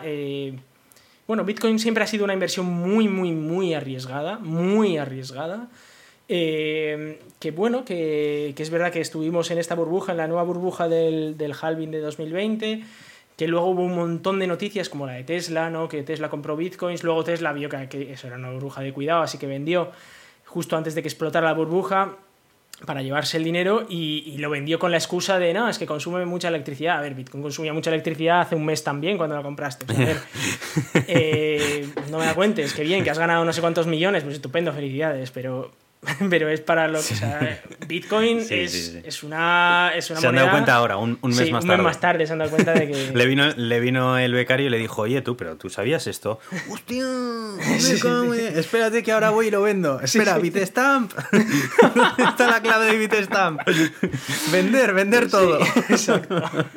Algo así tuvo que ser. Algo así. El caso es que. Eh, a ver, Bitcoin y, de hecho, es que yo cuando estuve en Estados Unidos, hace ya, ¿cuánto fue esto? Hace cinco años, una cosa así, ya, no, sé, hace un montón de años, cuando yo estuve montando, intentando montar una criptomoneda, de hecho, una de las cosas que queríamos solucionar era el problema del gasto energético de Bitcoin. Era uno de los muchos problemas que queríamos solucionar con la criptomoneda, que no conseguimos.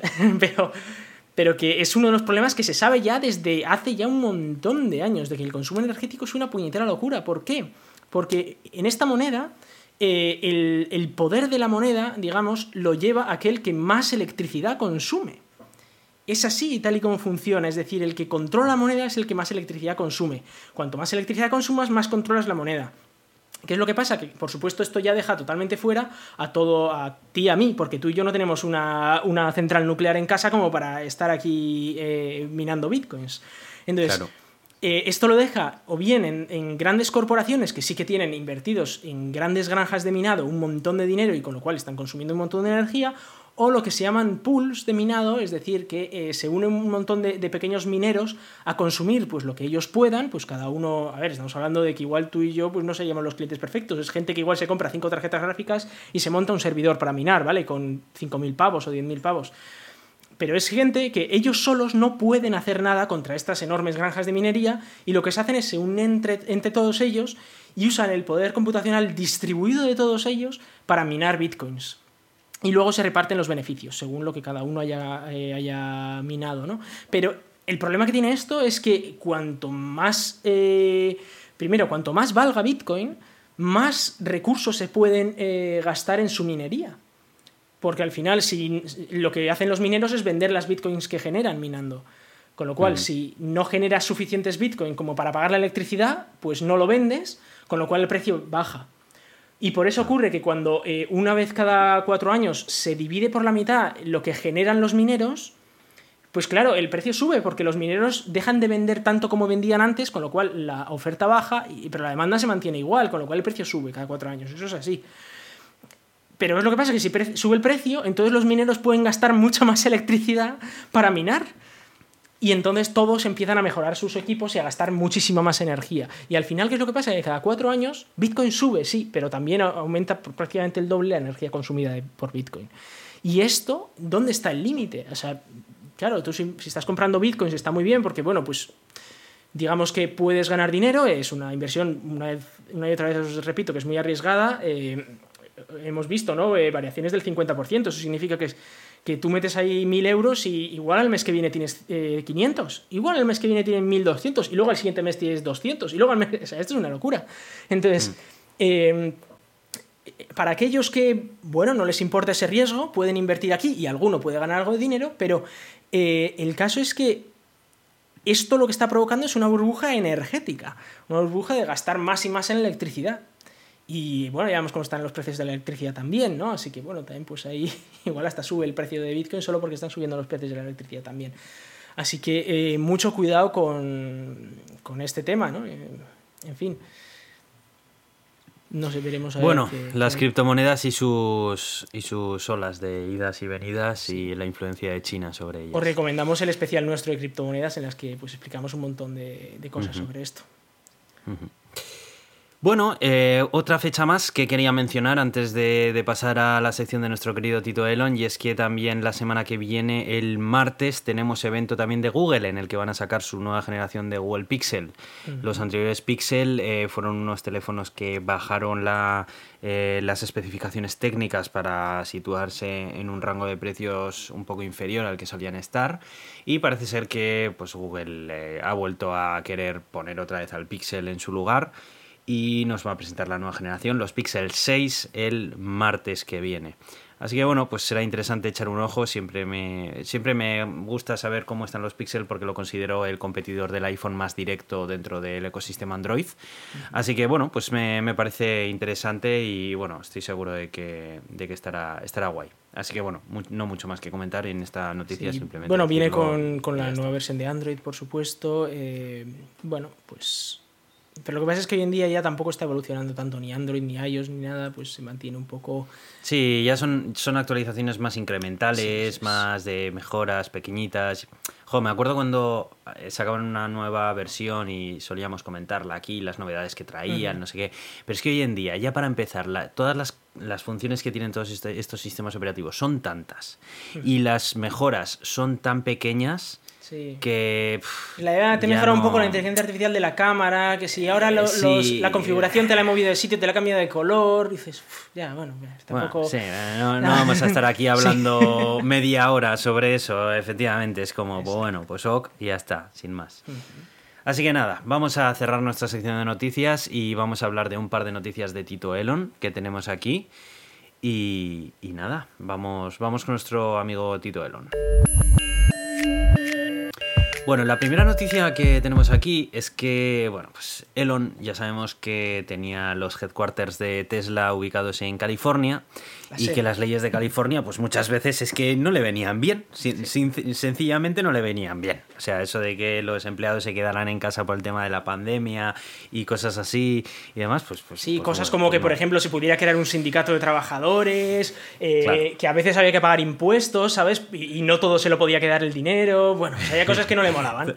Entonces dijo, a ver, esto Silicon Valley está muy bien, pero esto no está nada bien, esto está Luego feo. el hecho de que, claro, en Silicon Valley hay que pagar los alquileres de Silicon Valley, con lo cual tienes que pagar a estos trabajadores pues lo que cuesta, Claro, lo que cuesta claro, Silicon Valley, claro. claro. Entonces, eh, ¿qué ha hecho? Pues un poco lo que avisó en su momento. Dijo, pues me llevo los headquarters a, a Texas. Y bueno, nada más lejos de la realidad. El tío va y lo hace.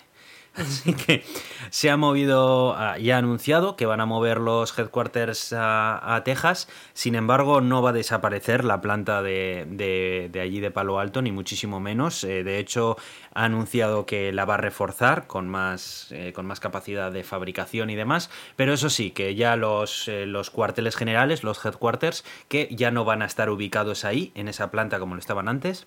Recuerdo que nosotros pudimos pasar por al lado de ellos cuando fuimos de vacaciones por allí. Pasamos Ahora por ya no, la, por la ahora ya fábrica, no. pasamos. Por la No fábrica, por la es sede, verdad, es pero verdad. por la fábrica, sí. Ah, bueno, vale, la sede está. Vale, no, pensaba que estaría todo junto en la misma fábrica, bueno. Así que, bueno, pues eso ha anunciado que los, los headquarters pasan a estar en, en Texas y que se seguirá quedando ahí la fábrica en Palo Alto, pero que ya, ya no va a ser, digamos, el centro neurálgico de, de Tesla. Hay que tener en cuenta Bueno. que también han abierto una nueva fábrica. Bueno, no, sé, no está en funcionamiento todavía, pero hay una nueva fábrica en Texas también. O sea que van a fabricar en Texas y van a tener la sede en Texas. Y ya la de Palo Alto, bueno, eh, Fremont, ¿no? Es la de Fremont, eh, Sí. va a estar ahí un poco. a- vamos, va a ser la segunda fábrica de Tesla, yo creo. Porque la de, la de Texas tiene pinta de que se va a empezar a comer toda la, toda la tostada. Mm. Al menos con el Parece ser, parece ser además que no es la primera empresa que hace eso. También eh, Oracle y Hewlett Packard también han debido de irse también a, a Texas. Bueno, Oracle, cuanto más lejos de, de lo que sea, mejor. O sea, si se quiere ir a Texas a medio del desierto, mejor. Oye, que se queme en incendio. La mierda, Oracle. Bueno, bueno. Bueno, y la siguiente noticia que teníamos, ya esta es ya, ya estamos terminando. eh, entonces, estamos terminando el episodio, entonces algo ligerito ya, ¿no? Y bueno, pues esto es algo que lo comentamos un poco mientras estuvimos allí. Y es que en el. En el Que es un poco antigua, ¿eh? La eh, noticia. Tiene mes y medio. Sí, ya, es un, es un poco antigua, pero ¿cómo se llama esto? El, el IA Day, ¿no? Que, que Sí. hace el Día de la Inteligencia Artificial, este en el que suele presentar los avances que, que, ha- que han conseguido pues, eh, en los chips que utilizan para los coches y, algoritmos y demás. Pues sacaron un robot bípedo que, que se llama Optimus y que está destinado a realizar tareas inseguras, repetitivas o aburridas, ¿no? Entonces, la, la- la- el aspecto que tiene este robot bípedo, pues parece entre una mezcla entre los trajes espaciales de los astronautas de SpaceX, con la cabeza negra un poco y, y bueno, dice que con la con eh, lo que ha aprendido los chips de Tesla en los coches y demás, que creen que la inteligencia artificial que han desarrollado pues es capaz de, fabricar un robot que pueda ayudar a las personas en esto. Yo aquí, antes de que empieces ya, que estás cogiendo el cuchillo, voy a, voy a plantear un par- unas cosas que, a ver, Dejando a un lado que esto de los robots bípedos eh, nos llame más o menos la atención, en realidad el diseño bípedo, incluso en los seres humanos, es muy ineficiente. Realmente. Entonces, es eficiente desde el punto de vista de eh, desarrollar tareas de, ámbito general, ¿no? De diferentes cosas. Pero normalmente los robots no tienen un aspecto bípedo, no porque hasta ahora no se hayan querido hacer. De hecho, hay empresas como, como Boston Dynamics que lo hace y hemos visto muchos vídeos de sus robots, ¿no? Sino porque en realidad, eh, pues si quieres un robot para lavar platos, si haces un robot que solamente tenga las articulaciones o lo que sea para lavar platos, O ya un está. lavavajillas es que de que hecho, lo hace mejor. un lavavajillas, eso te iba a decir, que es que no necesitas ni que tenga articulaciones, un lavavajillas, ya está. Al final, la idea de un robot es que ahorre trabajo. Y hacerlo a, a la imagen y semejanza de un ser humano, pues es muy impresionante desde el punto de vista del ser humano, pero es muy ineficiente desde el punto de vista de un robot y desde una máquina. Y, y- y sobre todo si quieres intentar replicar la capacidad de aprendizaje y de, y de sincronización de movimientos que tiene un ser humano, que en muchas ocasiones no se nos da bien hacer nada. O sea, porque cualquier animal, eh, pues mismamente los felinos, eh, son, tienen un cuerpo mucho más optimizado para, para su forma de vivir y su forma de ser que, que nosotros para muchas cosas. De hecho, los chimpancés son, o sea, nosotros los sapiens, o sea, somos por nuestra cabeza, pero o sea, por todo lo que es nuestra, nuestra forma corporal, estamos muy por detrás de muchos otros animales. Entonces, Sí, en No lo sé, único que quizás es que- ganamos a muchos es en la altura que tenemos, que tenemos más visión, pero que hoy en día ya no nos sirve de mucho. claro, claro. Entonces, eh, hacer, hacer un robot eh, con una forma de humana, o sea, me parece más una maniobra de marketing que realmente em, útil. O sea, creo que puedes hacer robots mucho más óptimos, mucho más eficaces para hacer distintas tareas que hacer un robot como este para que te lave los platos. Tío, pues ya tengo un lavaplatos, ¿qué quieres que te diga? Y para pasar el suelo tengo la rumba. O sea, no sé. es que... ¿O qué le voy a dar? El, el, el aspirador que tengo de mano, que, que es mucho menos óptimo que algo que pueda tener con una forma diferente, una rumba o lo que sea. No sé, tío, es que no lo entiendo, no lo entiendo de verdad. Y encima ha salido con un tío disfrazado de este robot bailando, bailando, que parecía Daft Punk. Que yo cuando, yo cuando vi las fotos en Twitter, yo pensaba que era una broma, yo pensaba que era un meme. Yo digo, ah, ya se están cachondeando de Elon y de las cosas que ha sacado. Pero no, luego vi que eran ellos los que le habían puesto. Ay, mira, tío, fue lamentable. O sea, es que. En fin. No sé, no sé qué me tienes que decir tú de esto, Yo, pero. a mí me dio pena ver esto. O sea, literalmente me dio pena. O sea, yo lo vi como, ¿sabes? Esta gente que... Pero es que encima no tienen ni un prototipo, tío. no, no, es que no. normalmente. Normalmente suelen tener algún prototipo, tío. Cuando te enseñan el roster, te sacan hoy un coche que coño está ahí, lo ves. No, pero, ¿sabes? Bueno, pues no estará de producción, pero, joder, está ahí. ¿Sabes Esto a lo que me, me recordó esto? O sea, yo, yo vi esto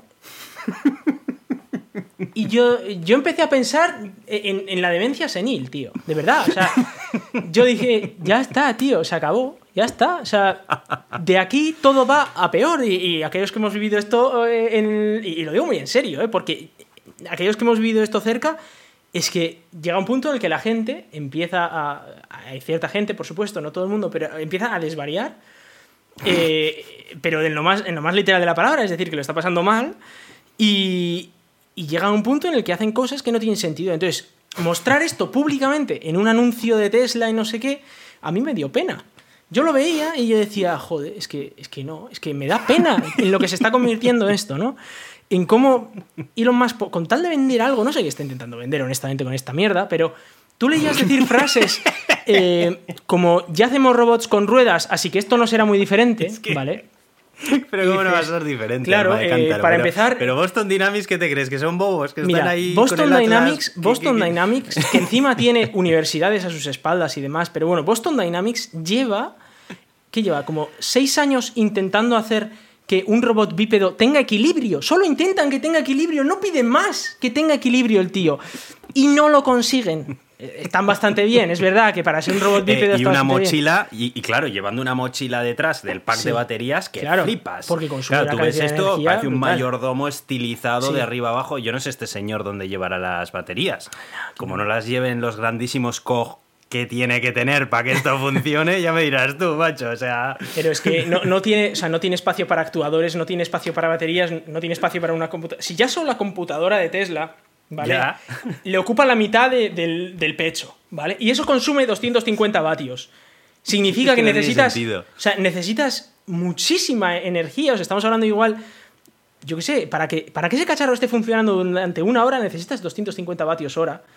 ¿Vale? Que eso es, eso es una barbaridad. Es, un- es una pedazo de batería que no le entra casi en el cuerpo. solo para que esté funcionando una hora. Con el, solo con el ordenador, sin moverse. Solo para que haga el procesamiento. Luego métele los movimientos que tenga que levantar pesos. ¿Tú te crees que este cacharro es capaz de levantar un peso si se cae? Si no puede con el peso, no tiene fuerza. esto? Es, es, terrible. Y ver eso, que sin siquiera un prototipo, sin nada, o sea, no tenían nada más que un render en 3D, sale un tío a bailar. Eso es que no tenían nada. Literalmente no tenían nada que presentar. Lo único que presentaron interesante fue el dojo. El dojo supercomputer este, que, que le llaman, eh, que es el que usan para el entrenamiento de redes neuronales.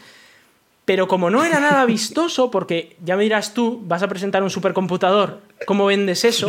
Es y decir, mira, tenemos un supercomputador y es un supercomputador muy guay y este supercomputador computa muy rápido. Es muy guay el supercomputador. ¿Dónde está? Debajo de, debajo de un edificio y, ¿qué es? Pues nada, son un montón de cajas ahí metidas y que supercomputan. Ah, muy bien. Eso no vende y han tenido que hacer esta tontería enorme que les habrá costado, ya te digo yo, que les habrá costado dos tardes. Le habrían dicho al becario de turno, tú sabes 3D, ¿no? Pues venga, hazme en 3D un tío así. El tío lo hizo en dos tardes, los tíos se sacaron unos trozos de goma espuma, le, le vistieron a un actor y venga, ponte a bailar a decirle su normal. Y ya está, y esa es la manera de traer inversión. Es que es, es que es así de sencillo. O sea, llega un punto eh, este, este capitalismo agresivo y estas tonterías que hacen de que una cosa súper chula como es la supercomputación, que tenía un ordenador, el Dojo Computer, que tiene un, bueno, es un, supercomputador específico para entrenamiento de redes neuronales que es brutal, que eso a nivel industrial y a nivel de, a nivel de, inteligencia artificial, eso va a darles la vida a Tesla e incluso a otros porque lo van a vender y van a, van a alquilarlo. Eso les puede, les puede sacar las castañas del fuego a Tesla, pero van los tíos y como necesitan, como necesitan inversión, van y traen este inútil a ponerse a bailar eh, en medio del escenario eh, con esta chorrada, este render en 3D que no sirve para nada y que jamás va a ser realidad. Jamás va a ser realidad. Y lo repito, nunca va a ser realidad. Y lo que dijo Tesla aquí era mentira. Tesla mintió y no es verdad, nunca va a ocurrir, jamás. Bueno, jamás, ver, Estamos hablando de los próximos 50 años, ¿vale? O sea, yo también me, estoy poniendo así. Pero no va a ocurrir. que... No tiene ningún sentido. Es lo ¿Sabes que me recuerda esto también? A Elon Musk diciendo que, que con Neuralink ¿sabes? Que se va a hacer, que va a hacer todo ese tipo de, que va a poder conectarte música al cerebro, a un montón de historias, y luego salen un montón de otras empresas y de, y de científicos que llevan años de su vida dedicándose precisamente a entender las señales del cerebro y no sé qué, no sé cuál, a decir, a ver, gente, que llevamos nosotros aquí mogollón de tiempo, ¿eh? y y que esto es mucho más complicado de lo que sale este tío y dice, ah, mira, mira el chimpancé, mira, sabe tocar no sé qué, no sé cuándo. Y dice, sí, sí, pero es que, es que eso es rozar la superficie de la mm. complejidad de este problema. Sí, sí, sí. o sea, y este te lo vende como que, tal, no sé qué. A ver, es que. ¿Sabes lo que pasa, Hitor? Que lanzar cohetes es una cosa. Sí. Y, hacer coches eléctricos es otra cosa. Y lo hace bien. Y está haciendo unos avances muy grandes. Pero yo creo que ya se, está, se lo está creyendo tanto que se cree que cualquier otra cosa también eh, puede hacer. Sí, ¿no? Es el típico cerebro de genio. De, ah, es que si tiene una idea, pues esto, esto es un genio. O sea, que hay que hacerle caso a esta idea. Pero es que el tema es que. Elon Musk siempre se ha, destacado porque, primero, eh, promete mucho más de lo que consigue. Siempre lo ha hecho. O sea, el tío. Sí, sí, sí, vamos, hay gente que en 2017 pagó 7.000 pavos por un coche de conducción autónoma. Estamos a 2021 y eso no conduce ni para atrás. Le cuesta coger mm. algunas, algunas curvas en la autopista. O sea que imagínate, no puede ni, ni adelantar solo en Europa. O sea que imagínate. En fin, como para conducir solo y, meterse por los stops con los franceses ahí. El caso es que, eh, más allá de eso, eh, se está convirtiendo en una persona ya no que sobrepromete o que exagera un poco, sino en alguien que vende humo directamente. Y yo, los que venden humo, me caen muy mal. Y esto ya lo he visto, ha habido gente, ha habido, eh, ha habido compañeros eh, que hemos visto en la carrera, ha habido gente... Yo he conocido gente que vende humo. Y esa gente la descarto de mi vida directamente porque no me sirven para nada. Y este tío, es, es verdad que la primera vez que lo hace, pero ha vendido humo. Y es verdad que lo presentaba junto con otro proyecto que estaba guay y hace poco presentó unas baterías que molaban, aunque todavía estaban muy prototipos y tal. Bueno, pero ha hecho cosas que molan, pero esta vez ha vendido humo y eso es que no me hace ni puñetera gracia. Eso unido a la cantidad de trabajo que él dedica a pagar menos a sus empleados, a machacar a sus empleados, eh, vamos, con, luego el tío, vamos, trabajando un montón de horas y que él espera que todo el mundo trabaje lo mismo, porque él lo espera, otra cosa es que luego no lo diga, por supuesto, pero él lo espera, que todo el mundo trabaje igual. Eh, en fin, es un tío que sinceramente no me gustaría tenerlo de jefe, ni de coña.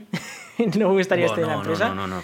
A, mí me gusta, a mí me gusta ver la, la, vida de este hombre y lo que hace, pero desde la distancia. Sí, desde la barrera, ¿no? Está, guapo y me río y jiji, jaja y ya está. Y bueno, y, Tesla, pues es típico sitio que igual alguien, alguien puede trabajar ahí dos, tres años como mucho, pues bueno, pues como una cárnica, ¿no? Vamos a pensar Deloitte en España, pues que puedes trabajar dos o tres años, pero luego ya tienes que dejar de trabajar porque eh, si no, pues tu, tu, salud mental se destruye por completo y, y se acaba, Entonces, eh, en este caso, pues es, igual, ¿no? Eh, él está en una sociedad que es la de Silicon Valley, que, hace poco, ¿no? Eh, también estaba leyendo del tema y bueno, que tenemos a mujeres que congelan óvulos pues para poder trabajar más durante sus años jóvenes y luego poder quedarse embarazadas a los 45 cuando ya no pueden programar tanto y cosas así, donde tenemos hombres que pagan a, a, gente para que les encuentre pareja y cosas así, y que cada, cada dos semanas pues tienen una cita con alguien que les han elegido según sus derechos y tal para poder Sí, para poder trabajar tus 70 horas a la semana, tus 80 horas a la semana, incluso alguno llega a trabajar 120 horas a la semana, bueno, gente que se le está ida de la olla por completo.